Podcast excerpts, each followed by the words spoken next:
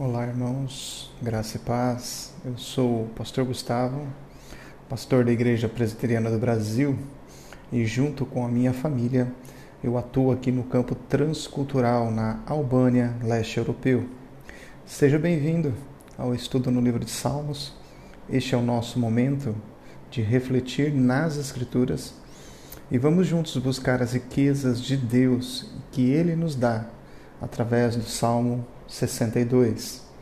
O Salmo 62 tem como norteador, como um tema que passa todo esse salmo, estimular a nossa confiança em Deus, olhar para Deus de forma que ele seja exaltado. E ele começa com dois versículos que depois vão ser reafirmados também no versículo 5 e no versículo 6. Então, o versículo de número 1 e o versículo de número 2 são repetidos no versículo 5 e no versículo de número 6. Pequenas alterações de palavras, mas diz assim: Somente em Deus a minha alma espera silenciosa. Dele vem a minha salvação. Só Ele é a minha rocha e a minha salvação. E o meu alto refúgio, eu não serei muito abalado. O Salmo 62 ele é uma declaração de confiança diante das perseguições que Davi estava passando. E isso fica muito claro quando você lê os versículos 3, versículo 4, o versículo de número 9 e o versículo de número 10.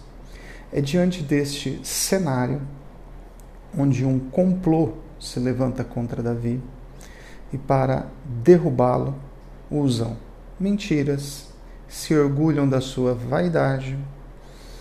E Deus ministra o coração de Davi em meio a essa situação sobre confiar nele. Se você observar o versículo 1, ou o verso 1, o versículo 2 ou o verso 2, e depois os versos 5 e 6, há uma declaração dos planos humanos mas nos versos 1 e 2, 5 e 6, fazem a declaração que irá fundamentar a confiança em Deus. Então volta aqui comigo, ó.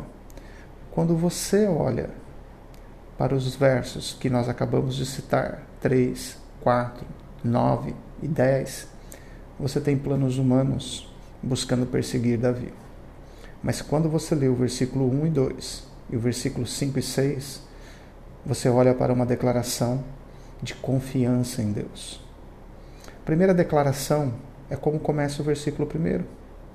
Somente em Deus a minha alma espera silenciosa.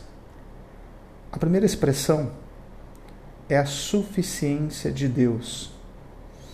Confiar não somente em Deus como algo a mais, mas confiar exclusivamente em Deus.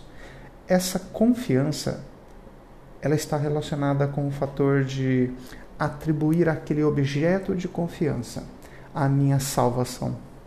Crer que ele pode me restaurar, crer, crer que ele pode mudar a circunstância e crer que ele pode nutrir a minha alma dentro dessas circunstâncias. É esse tipo de confiança que está falando.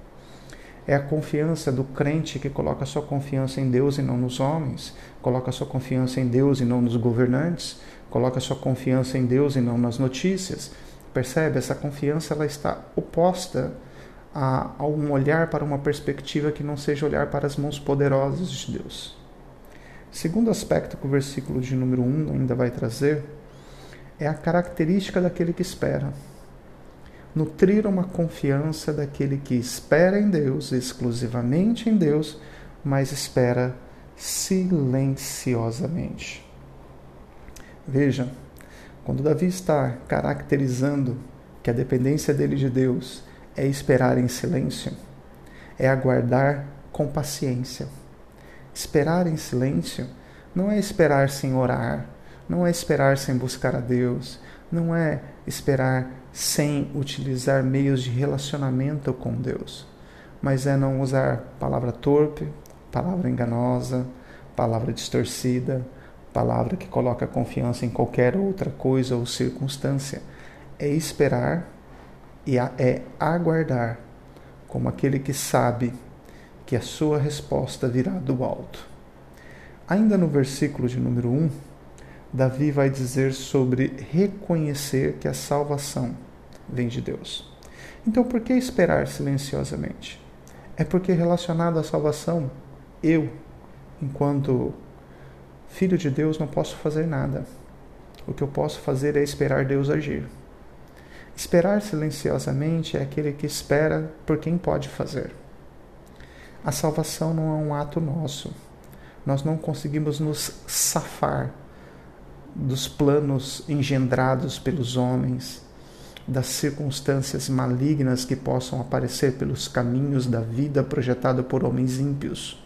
Nós não conseguimos ter fuga diante dessas circunstâncias.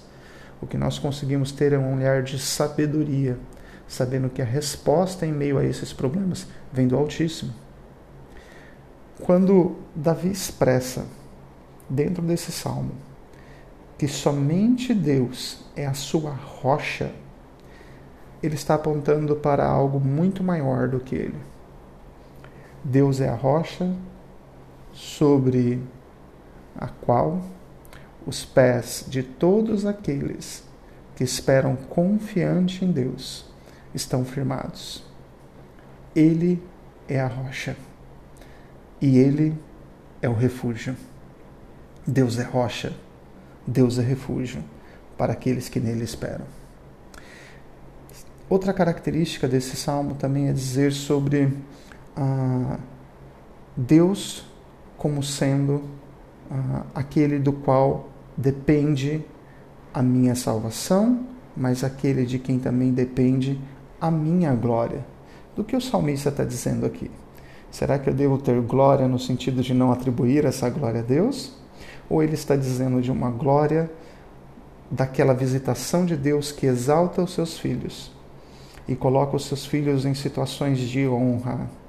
Coloca os seus filhos em situação onde eles são honrados pela fidelidade que eles têm ao Senhor.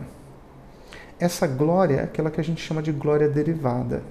A glória toda pertence a Deus, mas Deus levanta os seus filhos e coloca em, em situações de livramento, de exaltação, de glorificação diante dos homens, diante dos poderosos, diante dos governantes, ou no nosso tempo diante da sociedade, eles recebem uma visão desse mundo que olham para eles e dizem: olha, aquele é um homem com bons princípios, aquele é um homem com boa família, aquele é um homem que obedece bons fundamentos. E você diz: tudo isso é por graça e misericórdia. Você recebe essa glória. Você é reconhecido por ser um servo de Deus. Mas você diz: a razão disso não está em mim mesmo. A razão disso é a misericórdia de Deus. Confiar somente nele. Confiar em Deus o tempo todo. Versículo de número 8. Derramar perante ele o nosso coração. Confiar em Deus o tempo todo é derramar perante ele o nosso coração. É saber que ele tem todo o poder e a ele pertence toda a glória. Somente a Deus seja dado a glória. Tudo aquilo que vem como reconhecimento a nós, por recebermos graça e misericórdia de Deus, nós reconhecemos como mãos provedoras do Senhor. Enquanto homens ímpios e às vezes até crentes se apropriam de uma glória momentânea para se exaltar, aqueles que esperam no Senhor são levados ao arrependimento quando fazem essas coisas porque entendem que pecaram, porque a glória nunca é nossa, a glória sempre é de Deus. O que nós podemos então pensar acerca do Salmo 62? Se, como diz o versículo 1, eu devo confiar somente em Deus.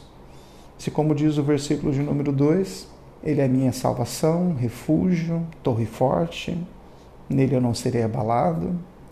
Se, como diz o versículo de número 5, repetindo o versículo primeiro, eu devo confiar somente em Deus.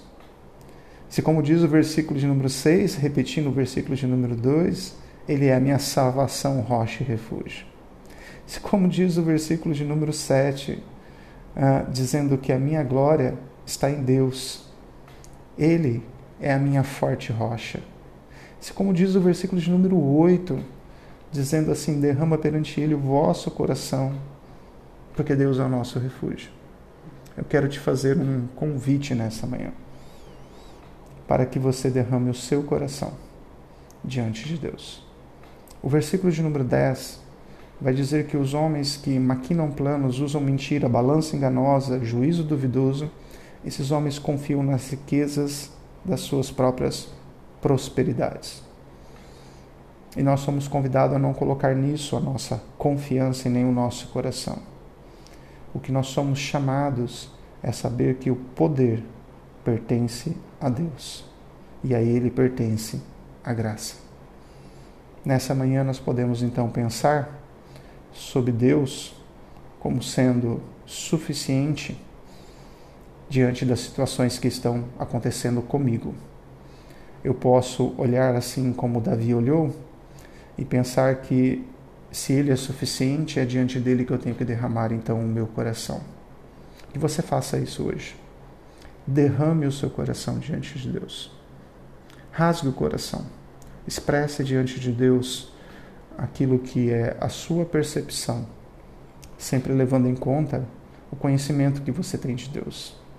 Sabendo que Deus é misericordioso e ouve as nossas orações e atende o nosso clamor. Derrame o seu coração perante Ele. Deus te abençoe, em nome de Jesus.